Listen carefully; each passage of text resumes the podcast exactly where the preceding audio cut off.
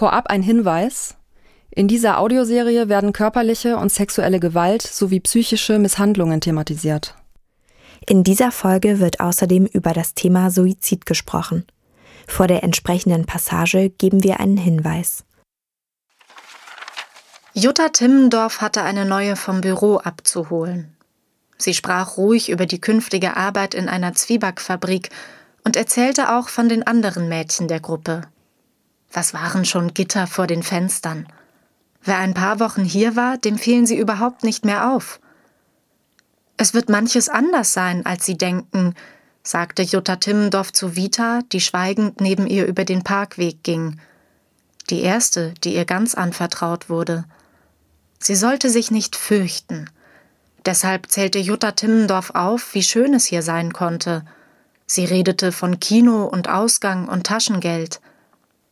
Wenn die Bäume erst blühen, dann sitzen wir unter der Robinie. Manchmal grillen wir auch. Dorothea Iser, Neuzugang, Seite 5. Ein Auszug aus Neuzugang, einem Roman von Dorothea Iser. Neuzugang handelt von Jutta Timmendorf, eine junge Erzieherin, die im Jugendwerkhof arbeitet.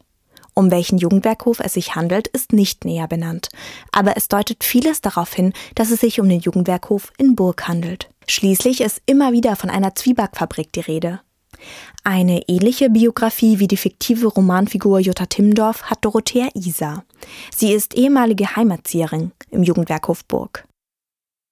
Über den Roman werden wir auf Dorothea Isa aufmerksam. Wir senden ihr eine Mail. Keine Reaktion. Eine zweite. Immer noch keine Antwort. Erst nach tagelangem Warten meldet sich Dorothea Isa zurück. Sie stimmt einem Interview zu. Wir dürfen sie in Burg besuchen.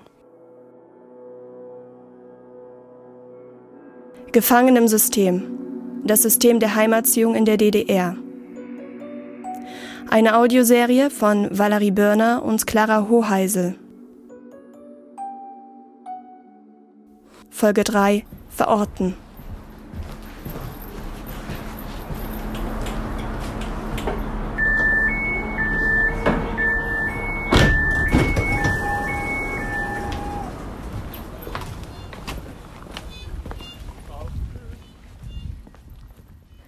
Vorurteile haben wir viele. Wer ist diese Frau, die als Erzieherin gearbeitet hat und nun mit uns sprechen möchte? Wir halten unsere Gedanken wenige Minuten vor dem Interview fest. Die große Frage ist auf jeden Fall, verharmlost dieses Buch nicht äh, und verharmlost das Buch nicht die ganze Situation total, weil ich schon das Gefühl habe, dass sie äh, sich selbst als diese Jutta sieht, ähm, die versucht, das Leben schöner zu machen, aber es kommt in diesem Buch äh, bis jetzt keinerlei ähm, Schilderung von Gewalt oder eine, aber nicht wirklich explizit. Es gibt gar nichts mit diesem Ankommen, mit diesem Arrest und so. Das wird total heruntergespielt. Das Wort kommt zwar vor, aber eigentlich wird gar nicht berichtet, wie schlimm es da war. Es geht eher darum, dass die Mädchen ja super schön zusammenhalten auf ihrem Zimmer und ich, ich bin gespannt auf diese Frau, weil ich echt Angst habe, dass sie es super herunterspielt, ihre mhm. Rolle auch. Aber was denkst du eigentlich, warum Warum ist sie bereit, mit uns zu sprechen? Eigentlich ist es, sie weiß doch, dass wir wahrscheinlich kritische Fragen stellen werden. Das habe ich mich nämlich echt gefragt, weil sie meinte ja dann irgendwie auch in der Mail, so dass es ihr überhaupt nicht leicht fällt, diese Mail, aber sie ist bereit, sich dem zu stellen. Aber warum? Was ist ihre Motivation dahinter? Das ist die große Frage. Wir klingeln und werden in einen weitläufigen Garten geführt. Die Blumenpracht ist berauschend. Uns wird ein Glas Apfelsaft angeboten. Dann beginnt Dorothea Isa zu erzählen. Ich habe mir schon als Kind gewünscht, in einem Heim als Erzieherin zu arbeiten, weil im Nachbardorf, allerdings ein Stück bergunter, war ja dann doch eine große Entfernung, da gab es ein Kinderheim, das hieß nach Makarenko. Und wenn wir da vorbeigingen, zu Fuß vom Dorf und so, dann sahen wir, meine Mutter und ich, dann sahen wir da Kinder spielen und so. Und meine Mutter hat dann meine Hand genommen, festgedrückt und hat gesagt, guck mal, die haben keine Mutter und keinen Vater, der sich kümmert. Das fand ich immer bewegend. Da habe ich mir immer den Wunsch gehabt, ich mache mal sowas. Ja, habe ich Abitur gemacht und dann habe ich in Weimar studiert. Und zwar die Ausbildung gemacht, die war nur ein paar Jahre äh, im Angebot für Erzieher im Jugendalter und im Jugendwerkhof direkt speziell. Das wollte ich dann auch wirklich machen. Doch die HeimatzieherInnen bekommen nicht zwangsläufig eine Ausbildung wie Dorothea Isa.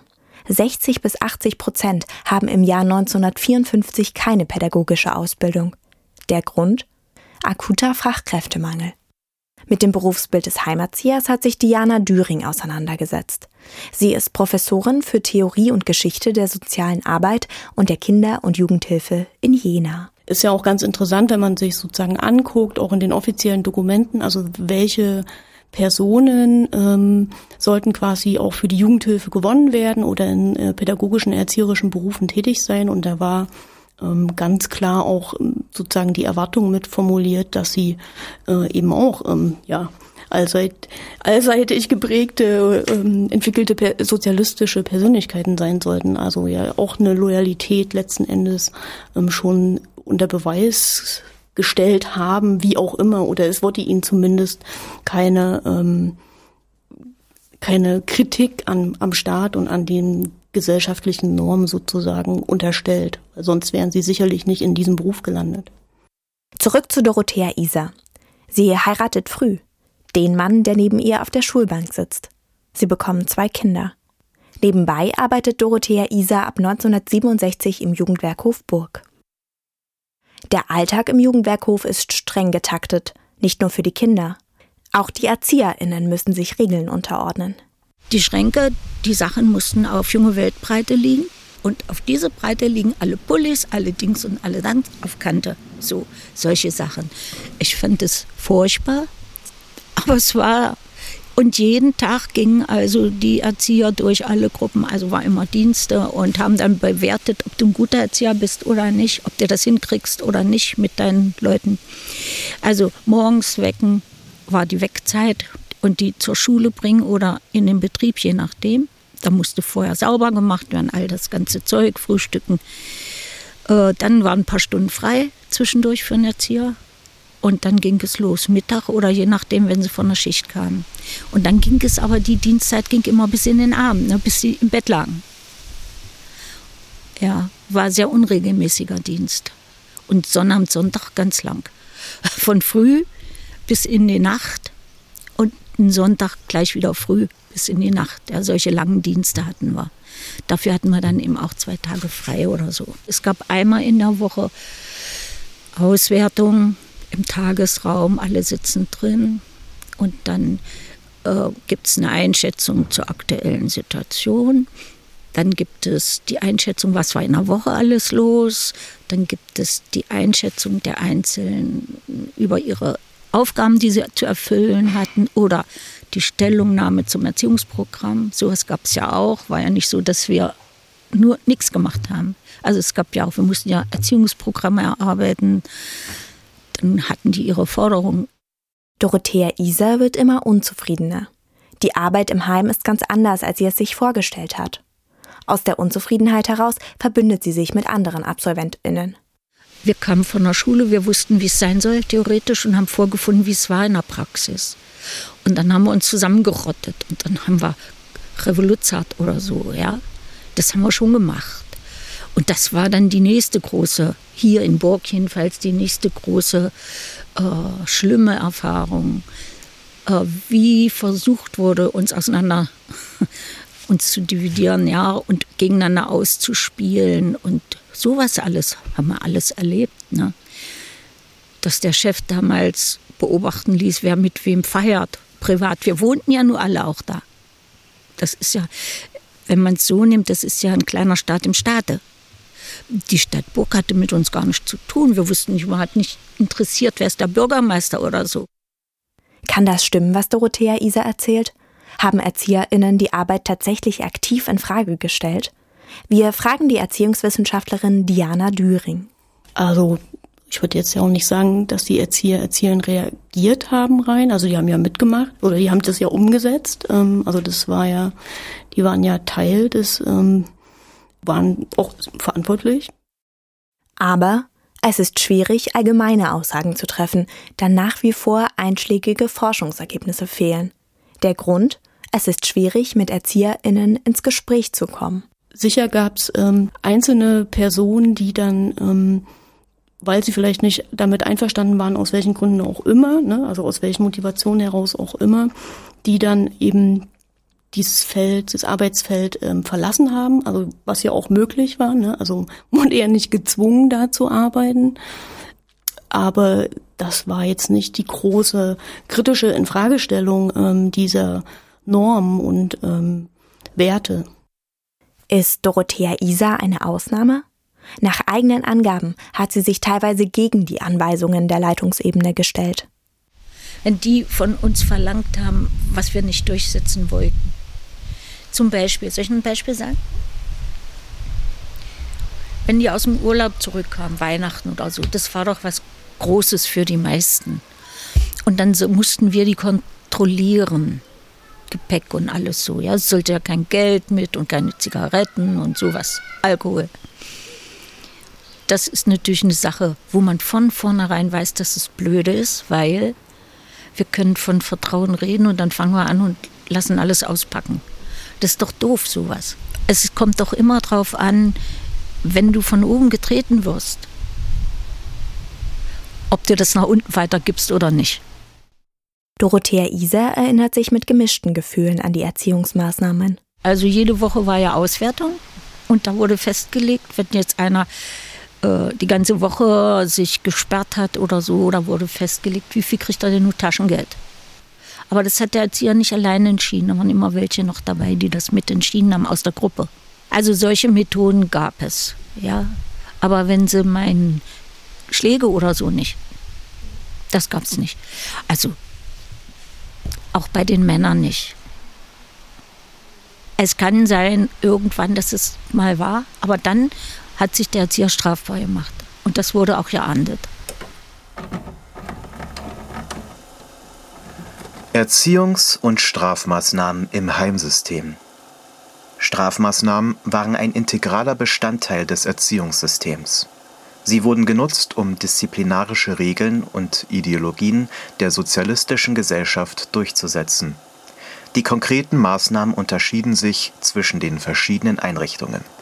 Folgende Maßnahmen gehörten jedoch meistens dazu: mündliche Ermahnungen und Verwarnungen, Arbeitsstrafen und Isolationshaft oder Arrest obwohl körperliche Züchtigung gesetzlich verboten war, wurden Berichte über Prügelstrafen und andere Formen der physischen Gewalt in einigen Einrichtungen dokumentiert. Fakt ist also, es war in der DDR gesetzlich untersagt, körperliche Gewalt als Strafe anzuwenden.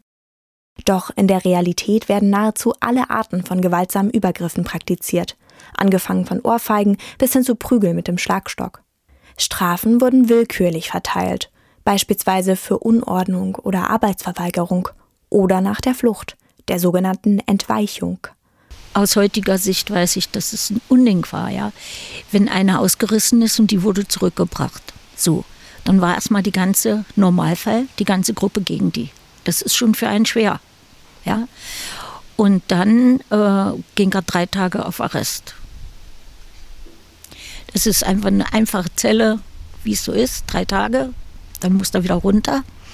Und dann äh, muss er Heimklamotten tragen. Meist, meistens ja. Das heißt, die hatten ja Heimsachen, aber jeder trug seine privaten Sachen. Aber wenn sowas war, musste er Heimsachen tragen und in der letzten Reihe gehen und sowas. Ich weiß nicht, woher solche Methoden kamen, aber es war schrecklich eigentlich. Und ich weiß auch, dass du damit nichts gut machst.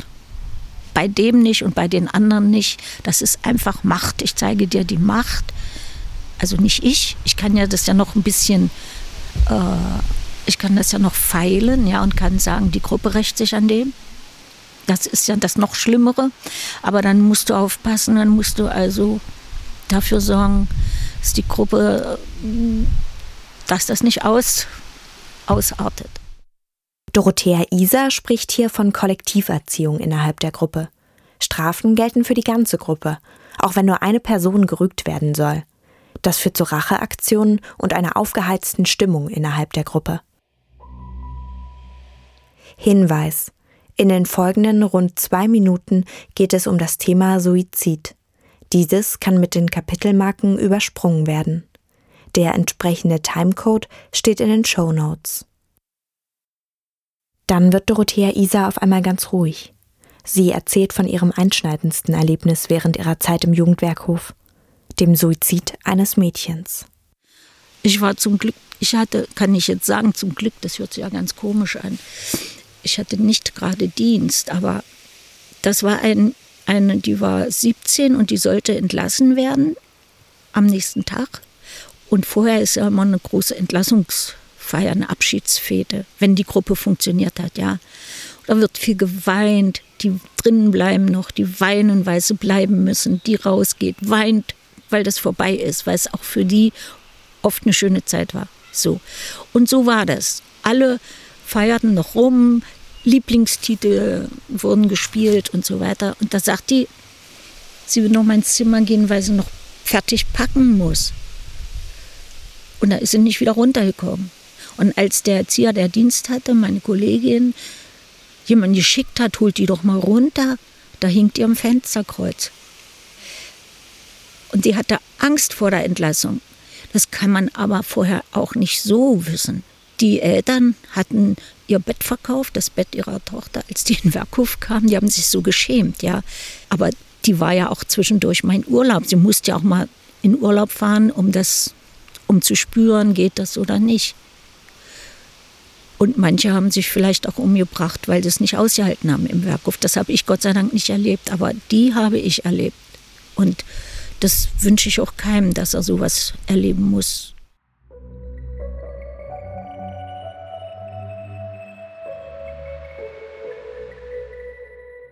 Trotz solcher Erlebnisse erinnert sich Dorothea Isa heute gerne an die Zeit im Jugendwerkhof.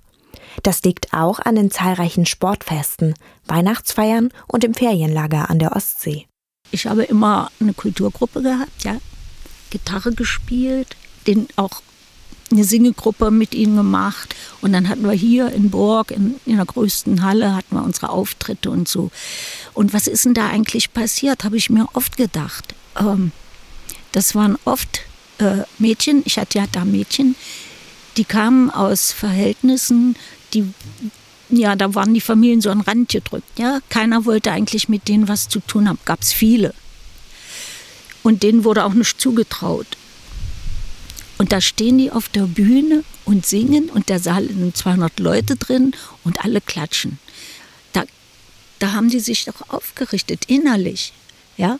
Und das heißt ja nicht, dass sie dadurch anders geworden wären. Aber in diesen oder nach solchen Momenten konnte ich doch gut mit ihnen reden. Die konnten sich öffnen. Ich habe das gespürt. Ich konnte mich öffnen. Und das waren einfach richtig tolle Momente. Das sind Dorothea Isas Aussagen. Wir möchten ihr gerne glauben, können aber nichts überprüfen. Wir können also nicht sagen, ob die Kinder das auch so empfunden haben. Es ist spät geworden. Ein Regenschauer hat unser Gespräch im Garten unterbrochen. Doch nun ist der Regen weitergezogen. Ein Thema steht noch auf unserem langen Fragenkatalog. Dorothea Isas Rolle als Schriftstellerin. Dadurch, dass ich dann geschrieben habe, ja, und äh, auch gelesen habe, ich habe ja auch über, es war ja Wolken, äh, Wolkenberge war mein erstes Buch, gelesen habe in der Gruppe, die haben sich verstanden gefühlt. Die Reaktionen auf ihre Schreibtätigkeit haben sich im Laufe der Zeit geändert. Die Zustimmung damals war, da gehört aber Mut zu. Wir haben in der Klasse eine von denen, mit denen wir nicht fertig werden und sie haben da eine ganze Gruppe von und so. So was damals. Heute ist es ja umgekehrt, ne? Heute ist es umgekehrt. Heute sagt, wie konntest du das machen? Die armen Mädchen. Heute ist genau umgekehrt, die Öffentlichkeit. Und darum sind sie auch hier. Und das müssen sie ja wohl bedienen. Und das ist die Schwierigkeit, denke ich mal. Ich habe mit gedreht und auch Interview gemacht mit mir auch unten und das habe ich gestoppt. Weil von vornherein, erst habe ich gesagt, ich mache das ja nur, wenn ich das Gefühl habe, dass sie sich ein Bild machen wollen. Aber sie hatten ja das Urteil ja schon im Kopf und kamen auch nicht davon weg. Ja, und wenn ich dann nur, das habe ich hier nicht erlebt jetzt. Kann ja auch sein, dass sie das jetzt auch alles deshalb nicht verwerten können, das weiß ich nicht. Hat Dorothea Isa recht? Können wir ihre Aussagen wirklich nicht verwenden? Wem geben wir eine Plattform? Fragen über Fragen.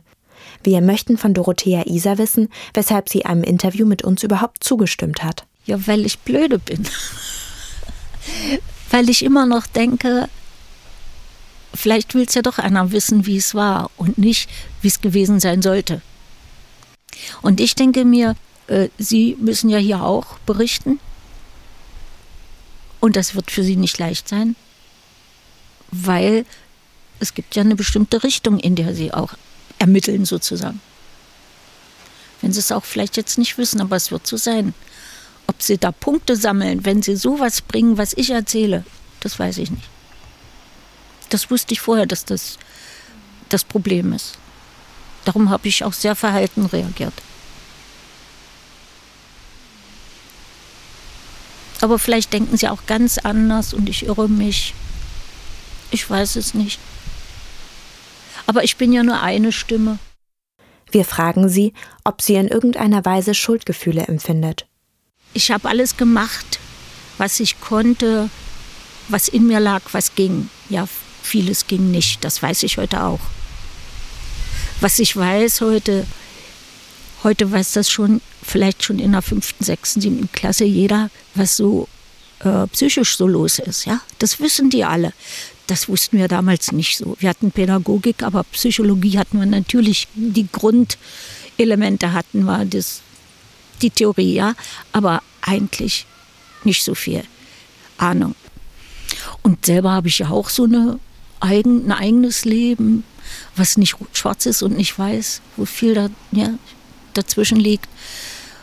Ja, und wenn ich zurückdenke, dann finde ich mein Leben ganz in Ordnung. Dorothea Isa erzählt uns, dass ihr noch heute Mädchen schreiben. Sie möchten ihr erzählen, was aus ihnen geworden ist. Mädchen, die sich nicht nur negativ an ihre Zeit im Heim zurückerinnern. Ich muss aufpassen, ich darf da nicht zu oft zurückschreiben, weil dann werde ich nicht fertig mehr mit nichts, weil es einfach zu viel ist. Ja, ja, habe ich noch. Und im Burg leben ja einige, die ich manchmal, denen ich manchmal begegne, Mädchen, die ich hatte. Das ist aus mir geworden. Gucken Sie mal. Hätten Sie das gedacht? Oder so, ja. Oder auch eben diese Traurigkeit, die durchbricht, wenn Sie es nicht schaffen, ja.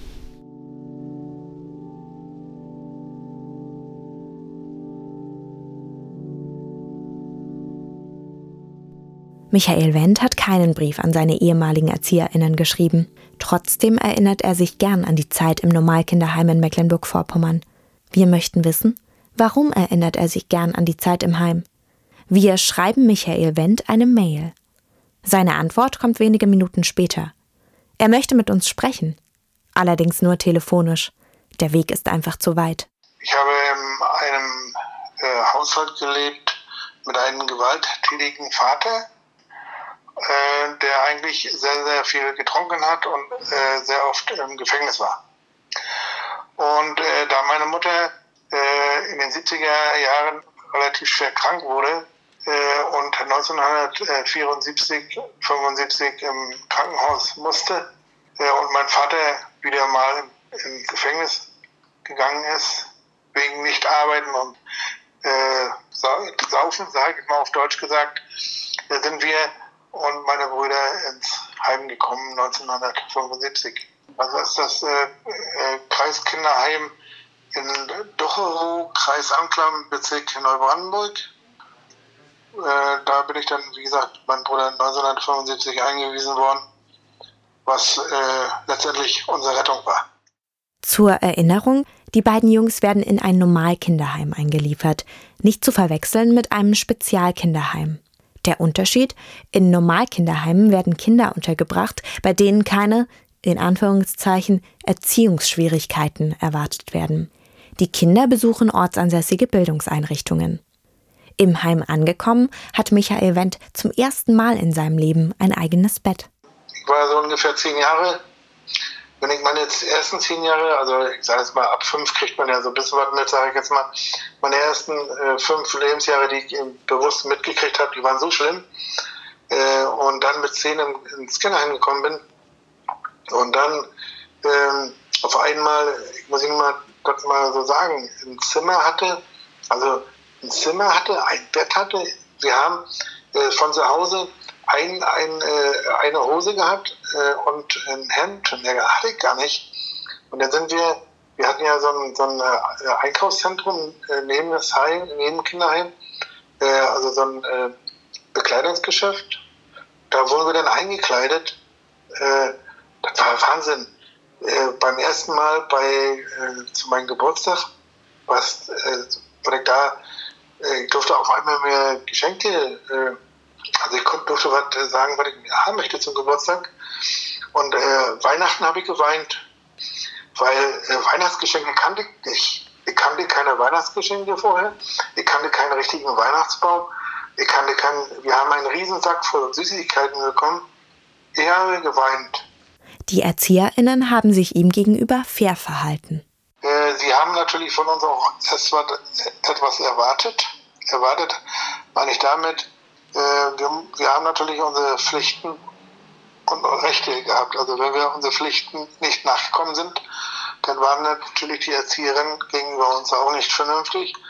Und dann gab es auch mal eine Strafe. Das war aber ganz normal, weil ja anderen Haushalten äh, muss man seine Schulaufgaben machen, muss man sein Zimmer aufräumen und wenn das nicht gemacht worden ist im Heim, dann äh, muss man natürlich Konsequenzen tragen. Wir haben auch Austausche von anderen, mit anderen Kinderheimen gehabt, waren auch auf Ferienlagern und so und dann hat man sich ja untereinander auch unterhalten.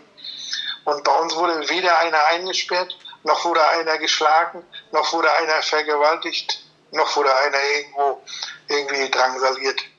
Äh, und deswegen ist es schön, wenn ich mit Ihnen unterhalten darf. Äh, ich würde mich sehr, sehr verwahren gegen so eine Lügen, die verbreitet werden, dass ein Normalkinderheim in der DDR geschlagen worden ist. Das ist nicht so. Sicherlich kann ich über die eine oder andere Strafe, wie Fernsehverbot hatten wir eine Strafe, die ich selber mal bekommen habe. Oder auch, es gab auch äh, Ausgangsverbot, das war natürlich auch beschiss, äh, nicht, nicht gut, meine ich. Ja, man durfte also nicht mal Ausgang gehen. Oder ich habe auch selber mal eine Strafe gehabt, da kann ich mal kurz erklären, warum das bei mir passiert ist. Also ich durfte mal, wir haben jeden Sonntag äh, Revier reinigen gehabt. Das heißt, jede Gruppe hatte sein Grundstück zu reinigen, also Hacken, Haken und alles sowas. Und ich bin äh, eine Woche vorher, äh, bin ich von der Disco, wir hatten äh, äh Ausgang bis um 22 Uhr. Und ich bin um 22.05 Uhr gekommen, fünf Minuten zu spät, und mit einer äh, Fahne. Also ich hatte mit meinem Kumpel ein Bier getrunken. das reichte für eine Strafe. Und dann habe ich natürlich das ganze Objekt, was sonst 10 oder 15 Kinder machen, musste ich das natürlich alleine machen. Das war natürlich, äh, das sind Strafen. Da waren die auch krass. Da waren die krass hart, weil ich im Nachgang richtig gefunden habe, weil irgendwo muss die Grenze sein. Michael Wendt wünscht sich eins, dass sich die Berichterstattung über die Heimerziehung in der DDR ändert. Dass äh, bei einer Runde im Fernsehen vielleicht Heimkinder aus aller Kulle eingeladen werden. Aus Normalkinderheimen, aus Spezialkinderheimen, aus Jugendwerkhöfen. Und äh, äh, das mal äh, so zu zeigen. Unser Kopf schwirrt. Wir nehmen mit, Gewalterfahrungen in der DDR-Heimerziehung gab es. Viele sogar. Deshalb ist es so schwierig, eine Geschichte zu erzählen, die sich positiv zur Heimerziehung äußert. Aber positive Erlebnisse gab es auch häufiger in Normalheimen, mitunter sogar in Spezialheimen. Wenn alle Erzählungen über Heimkinder nur Erzählungen von Missbrauch, Vernachlässigung und Trauma sind, dann ist das für die, die das nicht erlebt haben, ein doppeltes Stigma. Sie kommen in Erzählungen über Heimerziehung einfach nicht vor. Und deshalb ist es so wichtig, auch diese Perspektiven zu zeigen. Gefangen im System. Das System der Heimerziehung in der DDR. Eine Audioserie von und mit Clara Hoheise und Valerie Birner. Außerdem sprechen Corinne Schweigert, Irene Schulz, Elisabeth Rumler und Lenia Echterhoff. Musik und Soundgestaltung Martin Bergner und Julian Müller. Gefangen im System entsteht mit freundlicher Unterstützung der Gedenkstätte geschlossener Jugendwerkhof Torgau. Die Audioserie entsteht als Abschlussprojekt des Masterstudiengangs Multimedia und Autorschaft an der MLU Halle 2023.